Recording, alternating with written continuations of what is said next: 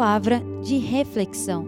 Fique agora com uma palavra de vida para o seu coração com o pastor Mamoro.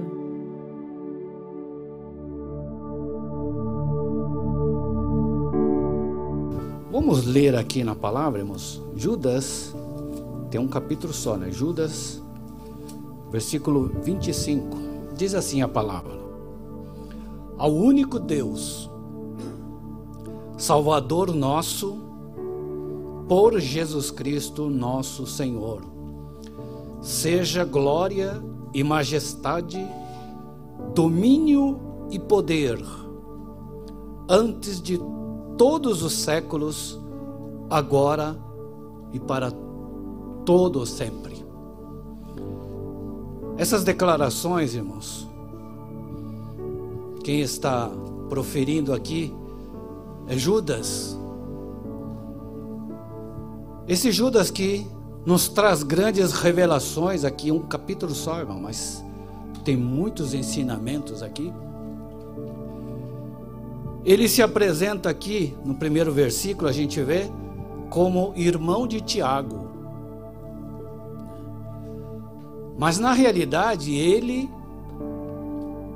é irmão carnal do Senhor Jesus Cristo. Tiago era irmão carnal do Senhor Jesus. Mas ele não se apresenta aqui, irmãos, como irmão carnal do Senhor Jesus Cristo. E aqui tem uma grande lição para nós.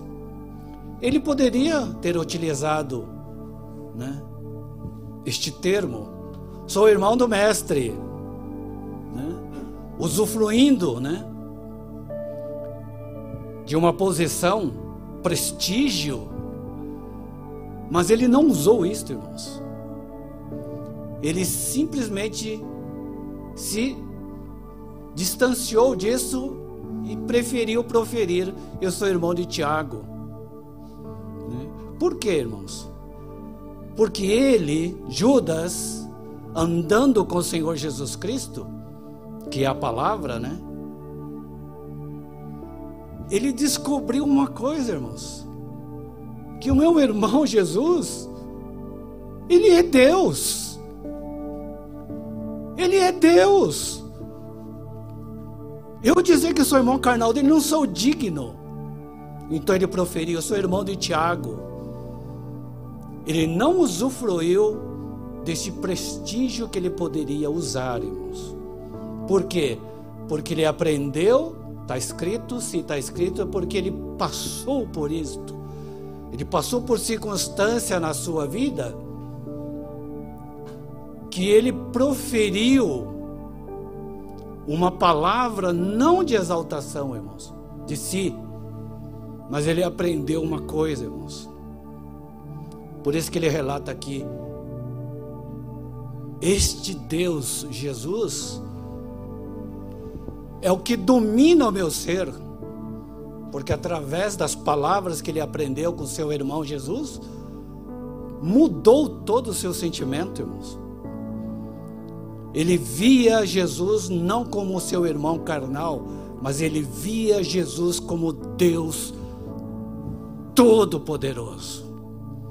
Que todas as coisas foram criadas para Ele e por Ele. Então, esta lição que Judas traz aqui, irmãos, foi uma experiência que ele passou. E ele então transmite, ele tenta transmitir isto para nós.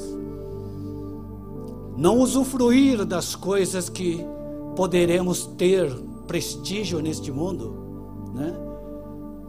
A gente gosta de usar isso, né? Se a gente conhece alguém famoso, oh, eu conheço fulano de tal, ciclano, né? É meu amigo.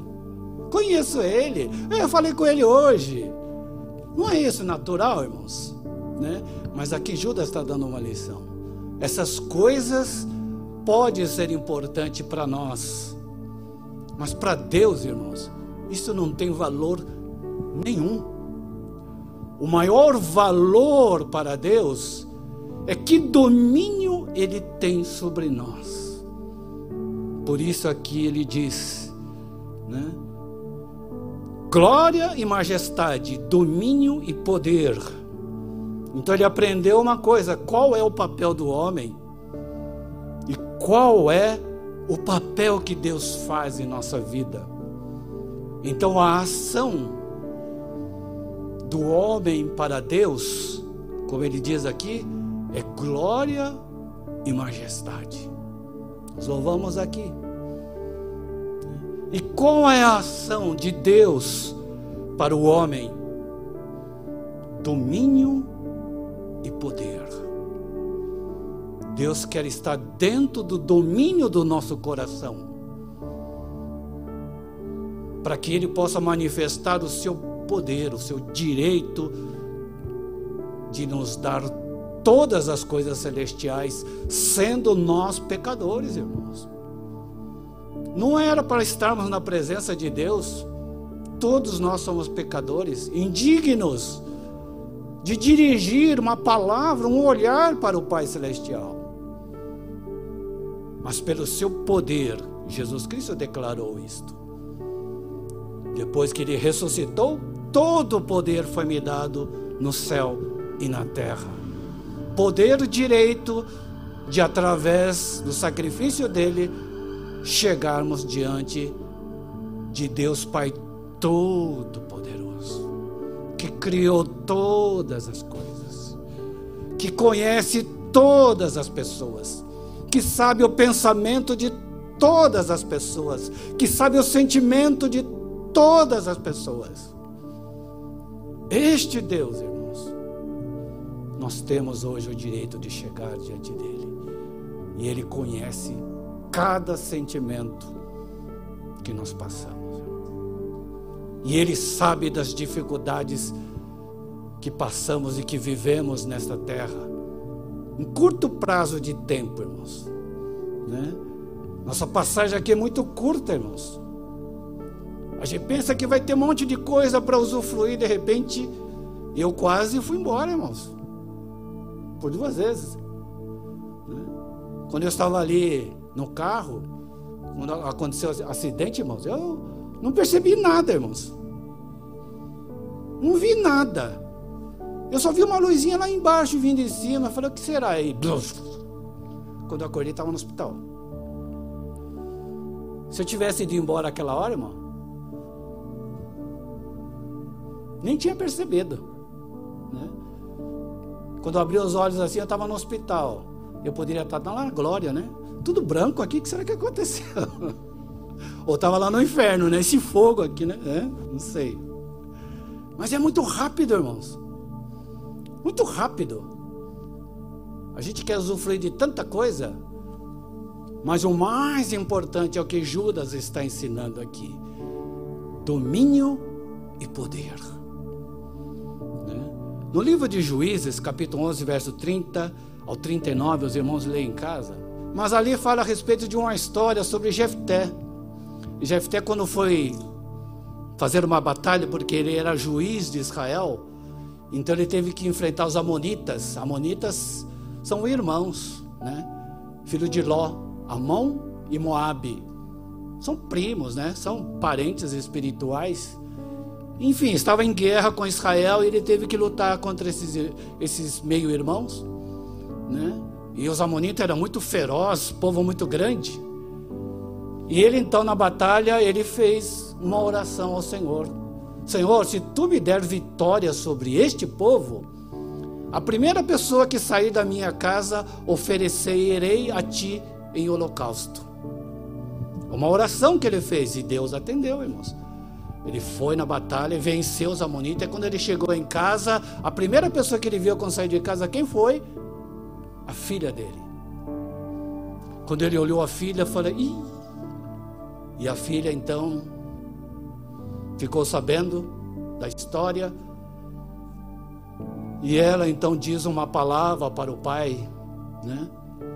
E a filha diz assim: Pai, faça de mim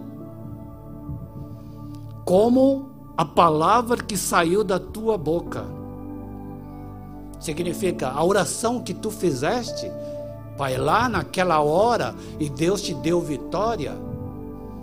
Tu ofereceste a primeira pessoa, se foi eu, então faça de mim como saiu da tua boca. Então, dentro da história, diz que ela então não conheceu o varão, ela não se casou, ela passou toda a sua vida solteira, dedicando ao, Senhor virgem. Né? Ela não se casou como oferenda ao Senhor, como holocausto. Holocausto é quando há oferecimento de um animal para o Senhor, onde queima a carne. Então significa que ela se privou de certas coisas deste mundo para atender a oração do seu pai. Isto é uma alegoria, irmãos. Significa que a filha não se contaminou com os pensamentos das coisas que todo, toda mulher desejava se casar. Ela então se privou disso para oferecer como oferta agradável a Deus, sacrifício de louvor. Então essa história, irmãos, é uma alegoria. Jefté aqui representa o pai, que representa Deus. A filha representa a igreja, o corpo de Cristo, que ela tem que se manter virgem. Significa não se contaminar com as coisas, os deleites deste mundo, mas se dedicar uma vida à igreja, irmãos. É o corpo de Cristo que está, que é a noiva de Cristo.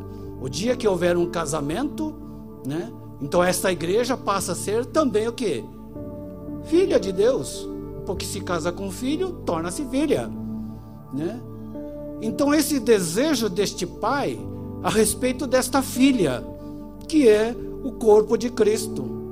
E o que o pai deseja é que esta filha mantenha o propósito que ele tem no seu coração. E ela então faça de mim, Pai, como saiu da tua boca. Ela então aceitou né, a oferenda que o Pai fez e ela obedeceu por toda a sua vida, ofertou a sua vida ao Senhor. E para manter, irmãos, este propósito depende não somente dela, mas depende do que? Aquilo que Judas está ensinando aqui: o domínio e o poder. Porque neste mundo aqui que nós vivemos, irmãos, passamos por muitas circunstâncias. Nós temos lutas, batalhas, conflitos. E Deus, então, no caminho desse trajeto, destas batalhas, Ele nos dá armas, nos dá recurso para seguir nesse propósito do Pai.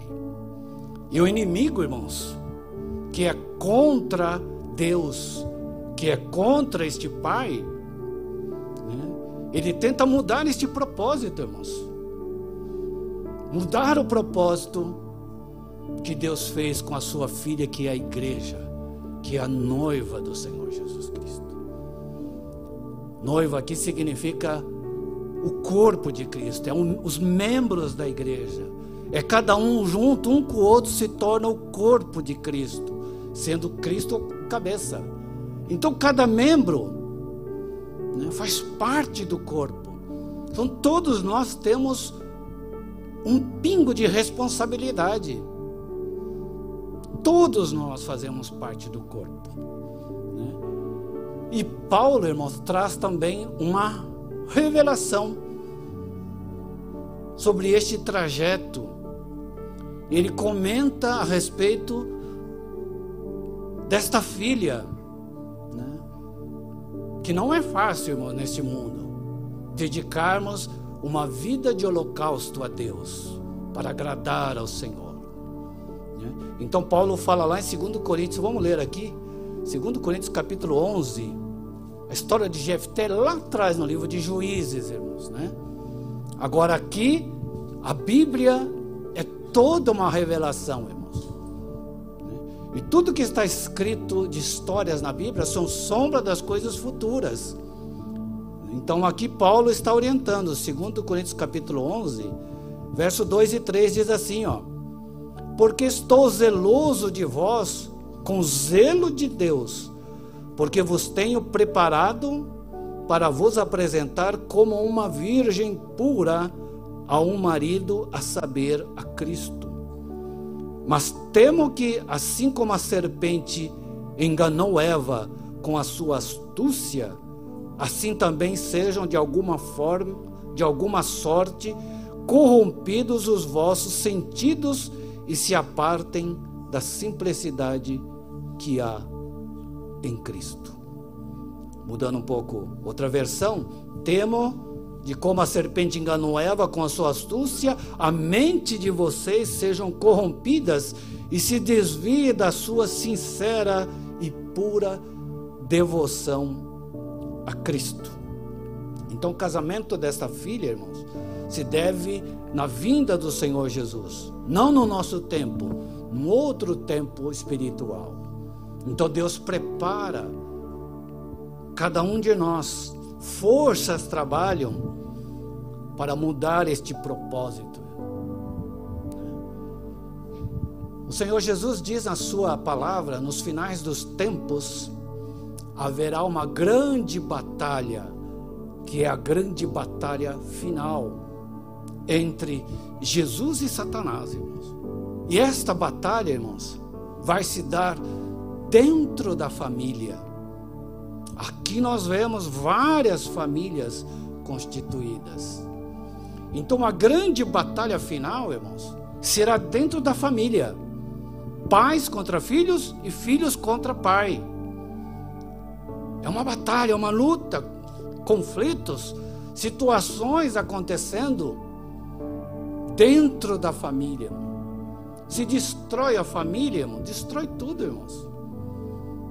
Então, esta grande batalha final, e que nós estamos vivendo já hoje, irmãos. Este conflito já está ocorrendo.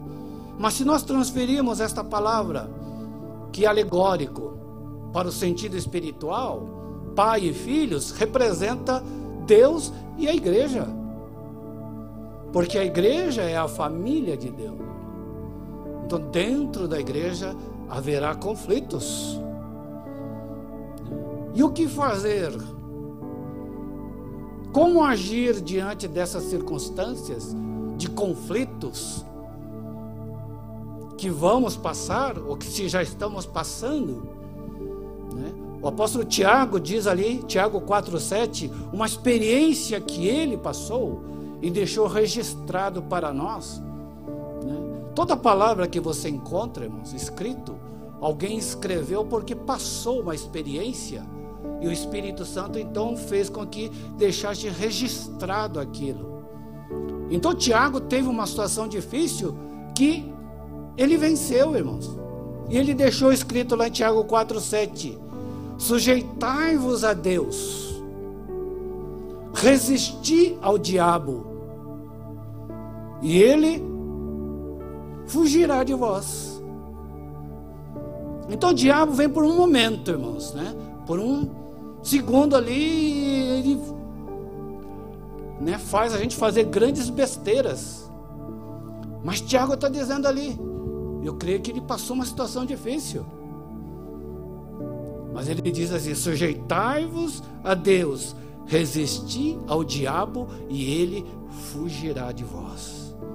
Chegai-vos a Deus e Deus se chegará a vós. Mas Deus, pastor, não está com a gente? Tem hora que é direito, irmãos. Se você não chegar, Deus não poderá chegar a nós. Ele já chegou a nós através do sacrifício do seu filho Jesus. Então cabe agora nós decidirmos chegar a Ele. Estou diante da circunstância, dos problemas, dos conflitos, das coisas, né? Tiago está dizendo: chegai-vos a Deus. Fique firme com a palavra. Fique em comunhão com a igreja, com os irmãos, vá no culto, assista o culto, é, participe da oração, chegai-vos a Deus, e Deus então se chegará a vós. Para isso que a igreja está sempre aberta, irmão. chegai-vos a Deus e ele se chegará a vós. Diz assim: Vós de duplo ânimo, purificai o coração. Por que que Tiago escreveu isso? Porque o inimigo faz isso, irmão. Você tem um alvo, um propósito na casa do Senhor com Deus, de adorar, servi-lo, fazer a vontade dele, mas o inimigo sempre coloca uma questão, irmãos. Sempre surge alguma coisa. E, né? Eu vou para a casa do Senhor, mas no meio do caminho, oh, tudo bem, tal, não sei o quê, vamos lá, não, e agora, né? E agora? Já fica de duplo ânimo, significa isso. Satanás cria uma outra situação. E agora? Ele diz: Purificar o coração significa o quê? Traz o sacrifício de Cristo, Senhor. Queria tanto ir para tua casa, mas Senhor, esses meus amigos aí, fica aí me convidando. Ah, que tentação, Senhor. Tira isso de mim, tira esses meus amigos do meu caminho. Irmãos, vai embora. E Deus então te traz para a igreja. Amém? Então o inimigo, irmãos, cria duplo ânimo.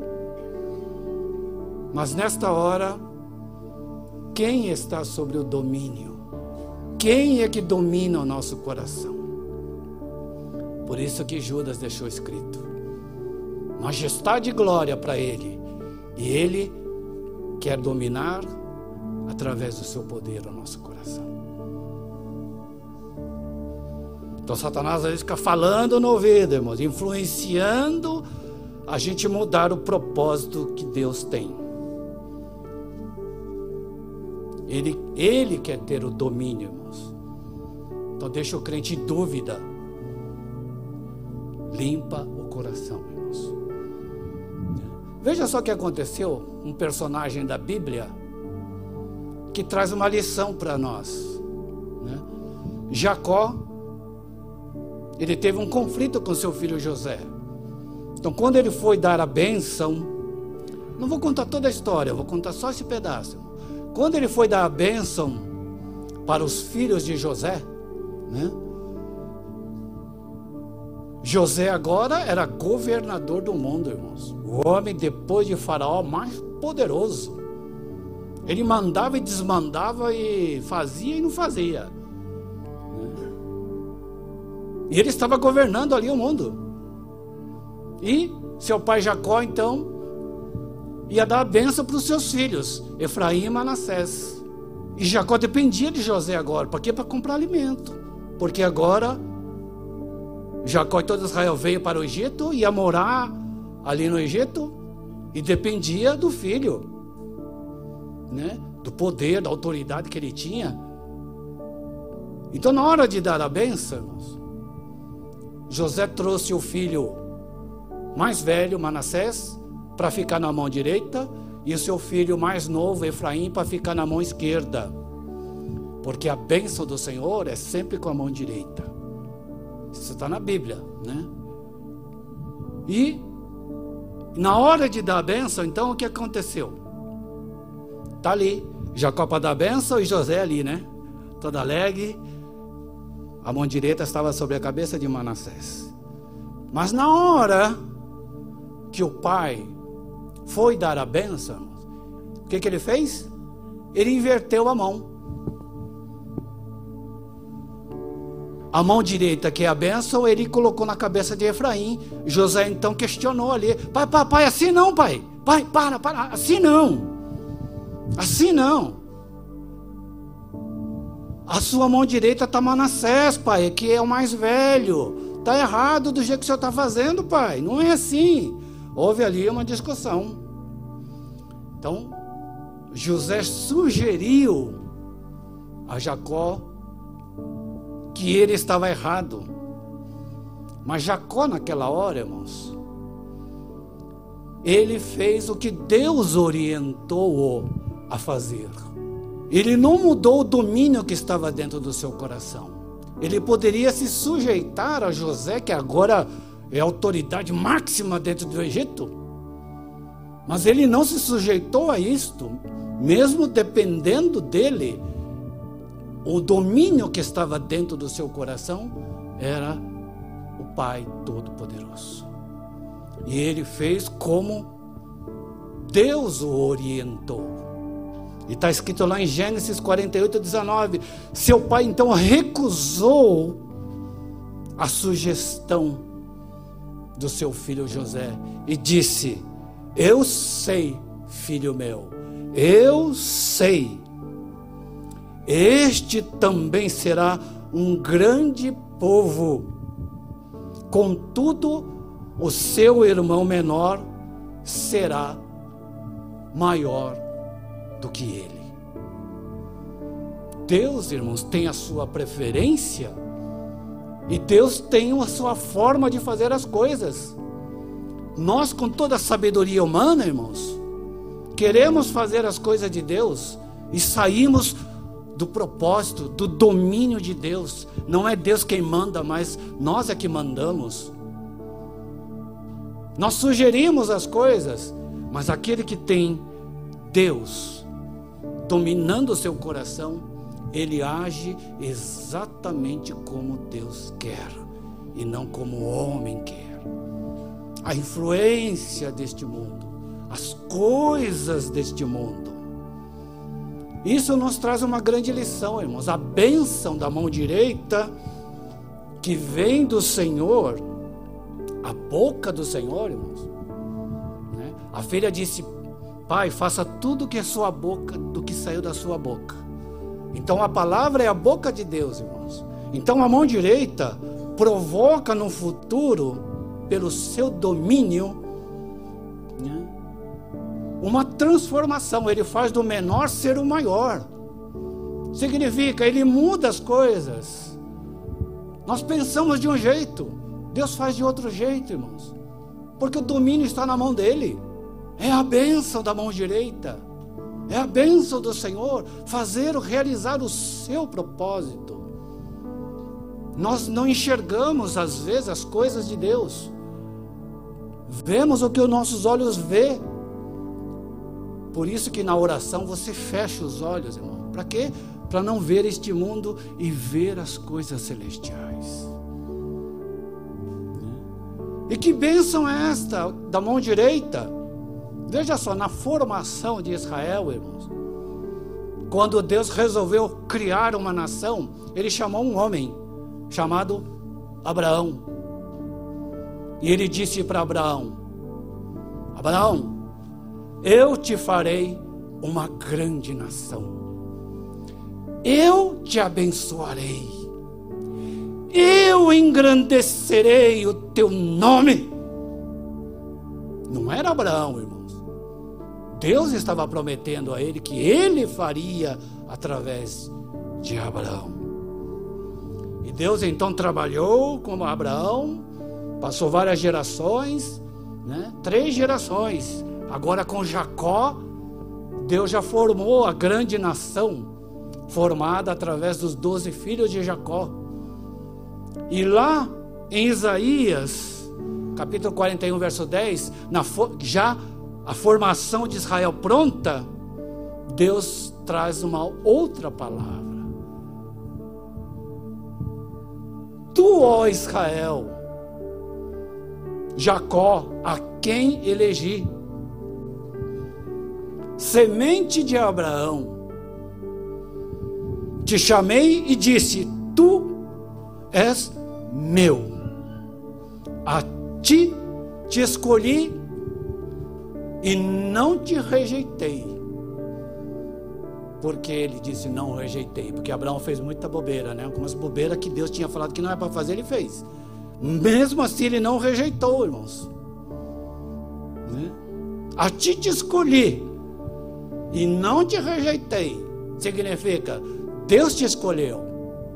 E a gente faz tanta bobeira no meio do caminho. Sai do propósito e, e, e é, sei lá, né? Mas ele está dizendo: Não te rejeitei. Ele não rejeita ninguém, irmãos. Ninguém. E ele então profere a palavra: Eu te esforço. Eu te ajudo. Eu te sustento com a destra da minha mão. Destra significa o quê? Mão direita. Então, no trajeto desta vida, irmãos, com esta bênção da mão direita que representa todas essas palavras, alguma coisa acontece com quem tem esta palavra no coração e não sai desta palavra. É como na festa das bodas, irmãos. Né? Faltou vinho. Né? Alguém fez uns cálculos errados. Alguém que estava lá na cozinha fez uns cálculos lá, acho que veio um monte de bicão na festa, sei lá, não sei. Alguma coisa aconteceu que faltou vinho. Problema, dificuldade. Né? Mas Jesus fez o que naquela festa? Transformou a água em vinho e ofereceu. O mestre sala diz assim: Olha, todo mundo dá o vinho bom e depois dá o né, ruim, porque aí ninguém percebe mais se é ruim, se é bom, é tudo a mesma coisa. Mas tu guardaste o melhor para o final. As coisas de Deus é assim, irmãos. O menor ele faz o maior. Aquilo que parece que é ruim, no final vira uma bênção, irmãos. Nós temos que esperar o final das histórias. A gente é apressado para julgar, para condenar, para mandar lá para os quintos dos infernos, irmão. E se Jesus chamou? para transformar aquela vida numa bênção. E você fica condenando, mandando para o inferno? Cristo nos alerta a respeito de conflitos, irmãos. Lá em Mateus capítulo 6, verso 3, ele diz assim, ó, uma palavra escrita ali: Quando deres esmola, não saiba a tua mão esquerda o que faz a direita. Isso aqui é um ensino, irmãos. Então o que a direita faz, a bênção de Deus, a esquerda não deve saber por quê? Porque cria um maior conflito, irmãos. Não entre em discussão com a esquerda, não é o Lula não, não é que a esquerda. Né? Apesar que é uma cópia, né? Eles copiaram da Bíblia. A esquerda, irmãos, é aquele que cria conflito. Ele se opõe a todas as coisas, fica falando mal. São propósitos diferentes, irmãos. É jeito diferente. O domínio que está no coração é diferente, é o Deus diferente. Não é o mesmo Deus, não é a mesma palavra. Então cria conflito. Direita é evangelho, fé e amor. Esquerda é lei. Isso a gente vê lá em Mateus 25, Jesus separando os bodes das ovelhas, né? Então, a esquerda acha que é melhor, sabe de tudo, sempre está se opondo. Em tudo, irmãos. Né? Davi, irmãos, ele conta uma história no Salmo. Davi, irmãos, se nós analisarmos a história dele, esse cara é da esquerda. Tanta bobeira que ele fez, né? Mandou matar o homem, pegou a mulher do cara. Tanta bobeira, esse cara é da esquerda. Mas Davi, no entanto, irmãos, era direita. Porque, apesar de fazer tanta bobeira, ele reconhecia, chorava aos pés do Senhor, e escreveu o Salmo 90, 51. Eh, em pecado eu fui formado, Senhor, não mereço nada de ti. Não tira de mim o teu espírito, tem misericórdia. Ele orou ali. Salmo 51. Das bobeiras que ele fez, ele escreveu esse salmo. E numa outra circunstância que ele passou, irmão, ele deixou registrado no Salmo 109, verso 3, e 6, 3 ao 6. Né? Só vou comentar um pedaço aqui que diz assim: Eles me cercaram com palavras odiosas. Eles quem? O povo de Israel, o povo que era, ele era rei. E o povo dele, irmãos, tudo crente. Então ele relata aqui: eles me cercaram com palavras odiosas e pelejaram contra mim, lutaram para que né, eu fosse para o inferno, queriam que eu jogasse fora, queriam entregasse tudo, coisa desse tipo. Em paga do meu amor, são meus adversários, mas eu faço oração. E ele relata ali no momento de aflição dele, irmãos, um sentimento que nasceu dentro dele, mas está registrado para o nosso ensino. Põe acima deles um ímpio pior do que eles para acabar com eles. E Satanás esteja à sua direita. Veja que coisa, irmãos. O que que ocasiona dentro da nossa vida quando a gente se opõe às coisas e fica falando mal, fica criticando, irmãos. Que Satanás esteja à sua direita. A direita, em vez de ser bênção, vira o que? Satanás. É a revelação que Davi traz, que ele passou e deixou registrado. Salmo 109, os irmãos lá em casa, verso 3 ao 6. Mas aqui ele traz um grande segredo, irmãos, né? Mas eu faço oração. Por isso que a vida do crente, irmãos, é oração, irmãos. A igreja tem dias específicos de oração. Tem vigílias de oração. Né? Por quê? Porque precisamos orar. Porque nesta hora que você ora, irmão, você fecha os olhos. A não ser que você esteja dirigindo o carro a 100 por hora. Aí não fecha os olhos, não. Né? Senão você vai ficar lá, do, vai aparecer lá do outro lado. Né? Você pode orar de olhos abertos em espírito, irmãos.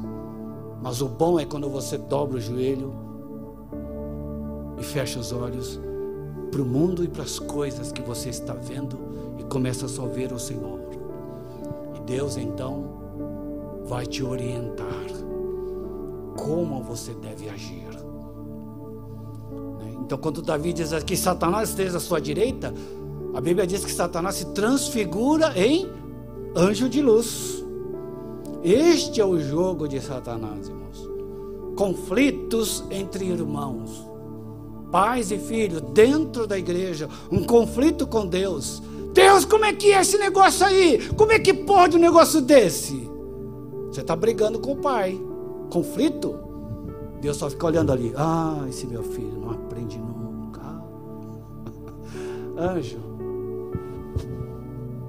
Qual é o anjo mais ruim que nós temos aqui no céu? Vai lá e dá uma lição desse camarada aí, tem que aprender, não aprende nunca. Hã? Passa tribulação e passa por tanta coisa que ele vai chorar aos pés do Senhor, né? Aí o Senhor diz: Ainda não tá bom, Miguel. Manda outro. Até aprender, irmãos. Jesus falou: Aprendei de mim que sou manso e humilde de coração, né? E Paulo diz o quê? Já aprendi a contentar-me. Depois de tanta tribulação, ele aprendeu. Então é assim, irmão. Aprenda logo, senão você vai ficar sofrendo. Então o jogo de Satanás é criar conflito entre irmãos. Né? O sentimento que acha que está na direita vira esquerda. Muda o propósito que Deus tem para a sua igreja. A gente vira o quê? Como Paulo diz, adversário daqueles que estão plenamente na presença de Deus. A gente às vezes acha que quem está na plena presença de Deus é aquele crente que anda com a Bíblia debaixo do braço, vem de terno, né? sapato, vem para a igreja, só crente. Sabe que Jesus tem poder. Sai para Satanás! Né? A gente pensa que esse é crente. Mas o que será que tem no coração dele?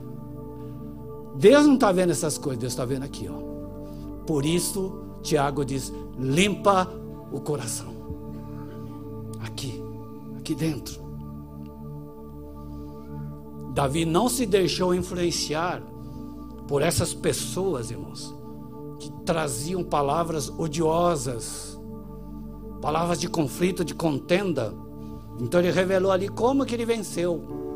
Né? Faço oração. Na oração, ele recebia então o quê? Como que Deus queria que fizesse as coisas. Ele está no domínio de todas as coisas. Veja só a orientação do Espírito Santo. que deixou aqui registrado na palavra, o apóstolo São Paulo, que fala em Efésios capítulo 6, verso 11 e 12, revestivos de toda a armadura de Deus, para que possais estar firmes, para que possais estar firme. Nada deve te abalar, irmãos. Confia no Senhor. A igreja está caindo aos pedaços. Glória a Deus. Deus é dono da igreja. Então Ele sabe de todas as coisas. Nada possa te abalar. Revestivo de toda a armadura de Deus para que possais estar firmes contra as astutas ciladas do diabo. Diabo, arma cilada, irmão, que quer te destruir, quer levar para o lado dele. Ele quer ter o domínio no teu coração. Às vezes estamos dentro da igreja, somos até obreiro, somos até pastor. Né?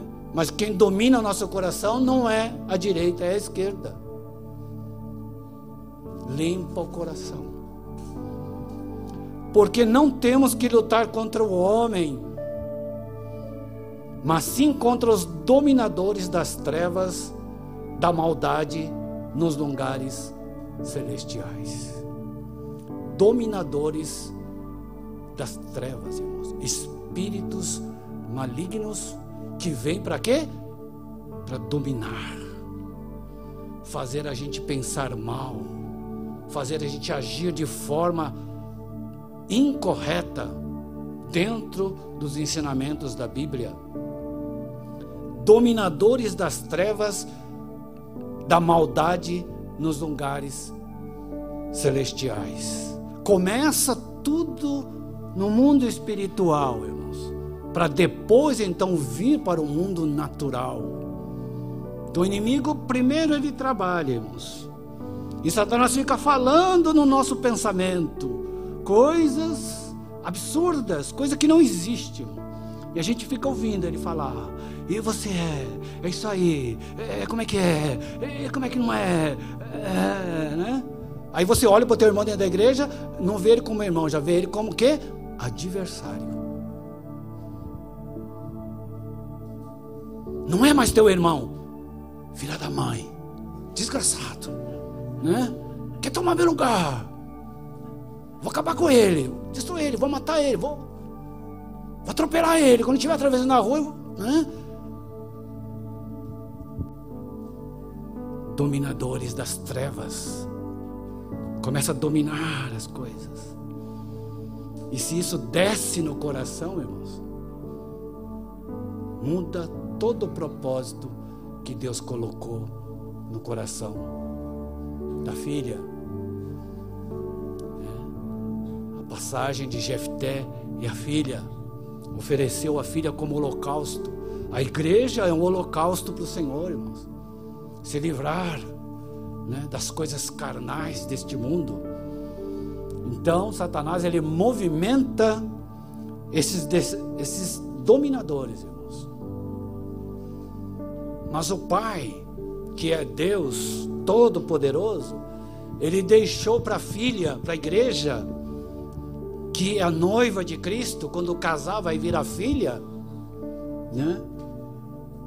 Para se manter no propósito que Deus criou. Então Paulo também deixa escrito isto, porque ele passou por essa situação, porque ele deixou escrito: já aprendi a contentar-me com todas as coisas. Então significa que ele passou, irmão. Em Efésios 1:3 diz assim, ó: Bendito Deus e Pai de nosso Senhor, o qual nos abençoou com todas as bênçãos espirituais nos lugares celestiais em Cristo. Então, no mundo espiritual onde Satanás trabalha para levantar dominadores das trevas, Cristo também trabalha no mundo espiritual. É aí onde começa todas as coisas, irmãos. Começa no mundo espiritual. Vem, entra na nossa cabeça e desce para o coração. Então o inimigo trabalha, irmãos. Bendito Deus e Pai de nosso Senhor, o qual nos abençoou com todas as. Que bênção é esta, pastor? É a bênção que nós proferimos da nação. Eu te esforço, eu te ajudo, eu te sustento. Então o Senhor está dizendo que Ele que nos esforça. Senhor, me ajuda, Senhor, eu não estou aguentando. Como é isso? Eu não quero fazer isso, mas eu acabo fazendo. Senhor, me ajuda, Senhor. Tu está falando, tu dissendo na tua que tu ajuda, então me esforça, me ajuda, Senhor. Me sustenta na tua presença. E ele então começa a agir, irmãos. Chegai-vos a Deus e ele então chegará a vós. Amém? É o mesmo que disse: o menor será o maior. É uma situação que te faz, né? constrangedor. Mas o mesmo Deus que está te abençoando vai mudar toda essa situação, irmãos. Há tempo ruim, com a bênção haverá tempo de bonança, irmãos. Amém, irmãos? É tudo um tempo, é um período. Né? Efésios 3,20 diz assim: Aquele que é poderoso para fazer tudo muito mais abundante aquele que é poderoso para fazer tudo mais abundantemente, além daquilo que podemos ou que nós pensamos, segundo o poder que em nós opera. Que poder? O Senhor. A bênção dele é muito mais abundante do que a gente pode pensar.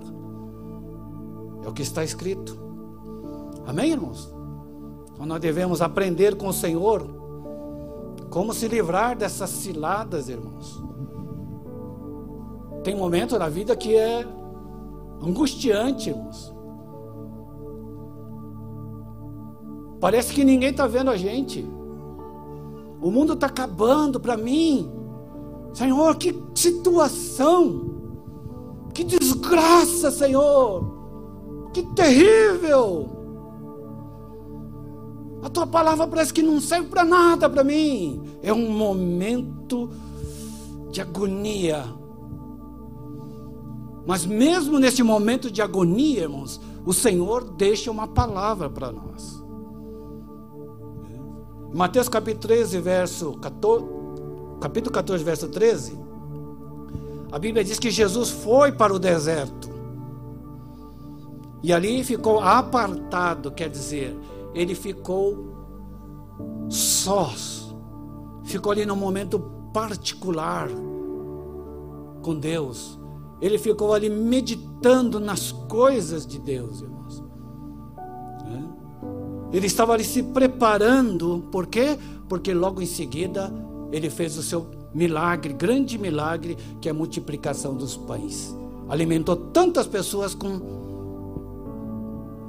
sete peixinhos multiplicou ali para mais de 3, 5 mil pessoas, irmãos. Então, antes disso, para fazer este milagre, ele ficou um tempo separado.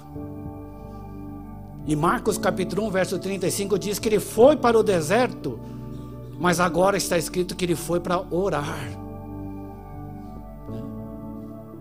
Ele foi para orar.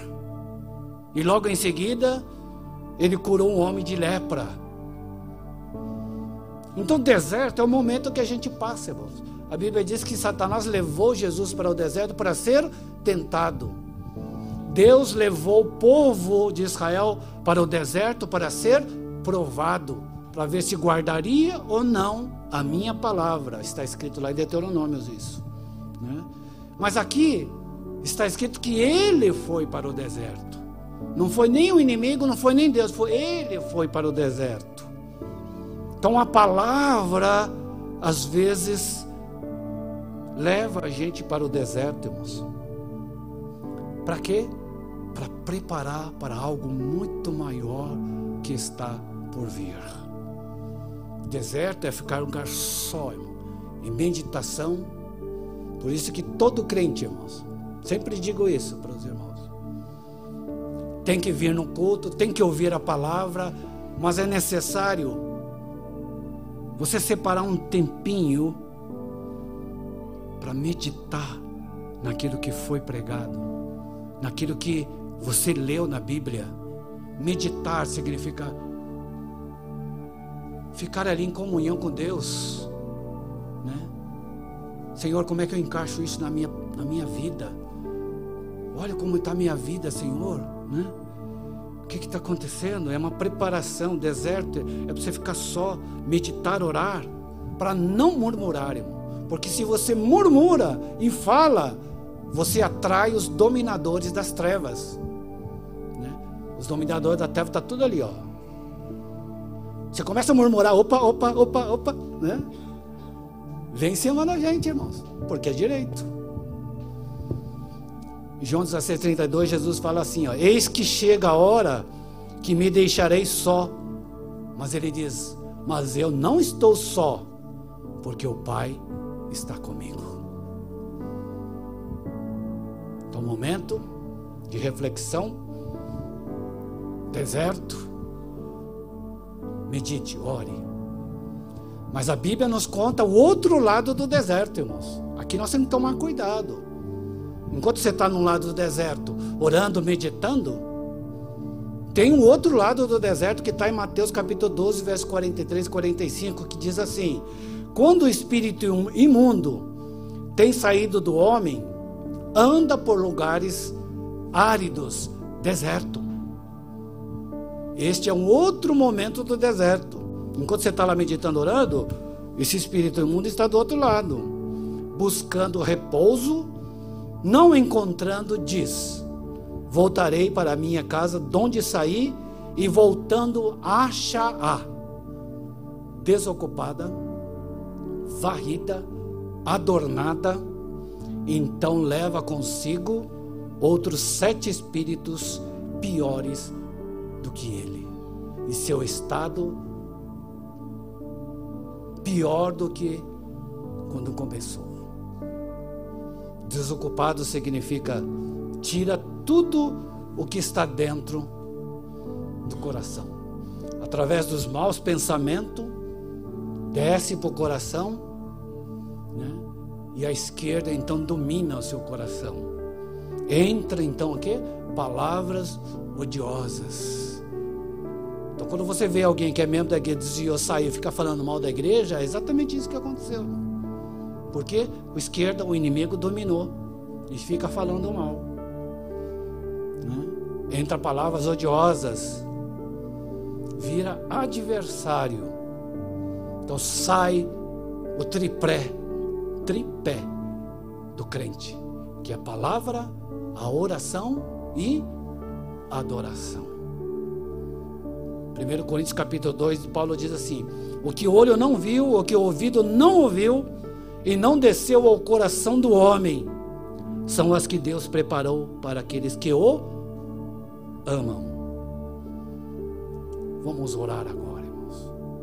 A gente vê tanta coisa, a gente ouve tanta coisa, não deixa descer para o seu coração. Nós somos influenciados, irmãos por aquilo que a gente vê e por aquilo que a gente ouve. Mas o que será que Deus está querendo com tudo isso? Ele faz do menor o maior, não é do jeito que nós pensamos.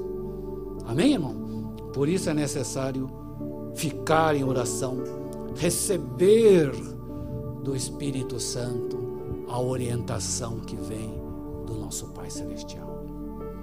Feche seus olhos, curve a sua cabeça. devemos sempre estar em oração. A igreja sobrevive, irmãos, com oração. A oração da igreja. Às vezes não precisa se reunir na igreja, cada um nas suas casas, nos seus lares. É necessário estar orando. Por quê? Para tirar esses conflitos de pai com filho, filho contra pai. Senhor nosso Deus e Pai Aqui estamos como igreja do Senhor, como filha, como esposa, diante da tua presença. Vemos tantas coisas, Senhor, e ouvimos tantas coisas, mas não queremos deixar essas coisas descerem ao nosso coração, porque não sabemos o propósito que tem, tu tens com todas essas coisas, Senhor. Apenas pedimos a Ti a Tua misericórdia que através do sangue do teu Cordeiro Jesus Cristo, que levou sobre si na cruz toda maldição, toda enfermidade, toda dor, todo mal, que este sangue venha nos lavar, Senhor, venha nos santificar, venha nos purificar, para não vermos, não usufruirmos das coisas que este mundo oferece, mas que possamos receber de Ti a orientação como fazer, como agir. Sempre receber a tua palavra, sempre estar na tua presença, porque a tua presença é que nos leva a ser grande. Tu é que nos esforça, tu é que nos ajuda, tu é que nos sustenta com a destra da tua mão. E nós precisamos desta promessa para cumprir o teu propósito com tua igreja, Senhor. Somos a tua igreja e necessitamos do teu poder, do teu domínio sobre nós, porque não somos nada, somos pecadores. Se Satanás vier, nós vamos cair, mas nós estamos aqui na tua presença, em nome do Senhor Jesus. Satanás, tira a tua mão, vai para bem longe, em nome do Senhor Jesus. Ele não pode contigo, Senhor porque tu já o venceste na cruz. Por isso, Senhor, proferimos esta palavra. Tu és aquele que domina o nosso coração, nosso sentimento. Age, Senhor, em nossas vidas, age no corpo de Cristo, Senhor, transformando a água em vinho, Senhor, para ser algo maravilhoso, Senhor, para o mundo. Senhor da glória, ajuda a cada um de nós. Faz de nós uma bênção conforme a tua palavra, que se cumpra em nome do Senhor Jesus. Amém, Senhor.